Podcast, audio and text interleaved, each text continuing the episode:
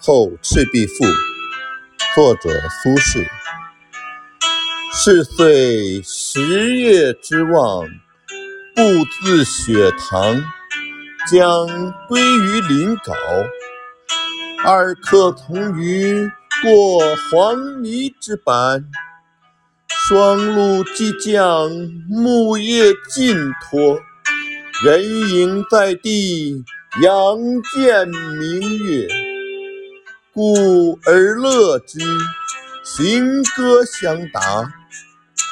已而叹曰：“有客无酒，有酒无肴。月白风清，如此良夜何？”客曰：“今者薄暮，举网得鱼，举头西邻，状如松江之鲈，故安所得酒乎？”归而谋诸父，父曰：“我有斗酒，唐之久矣，以待子不时之需。”于是携酒与鱼，复游于赤壁之下。江流有声，断岸千尺，山高月小，水落石出。曾日月之几何，而江山不可复拾矣。予乃涉衣而上，履婵檐，披蒙茸，踞虎豹，登虬龙，攀栖湖之危巢，俯风泥之幽宫。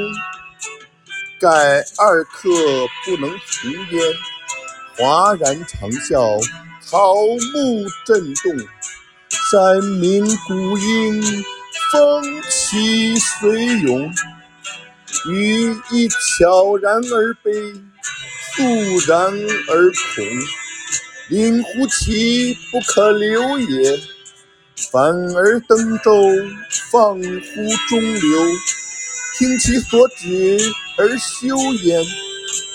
十月将半，四顾寂寥，时有孤鹤横江东来，去如车轮，悬上缟衣，戛然长鸣，掠于舟而西也。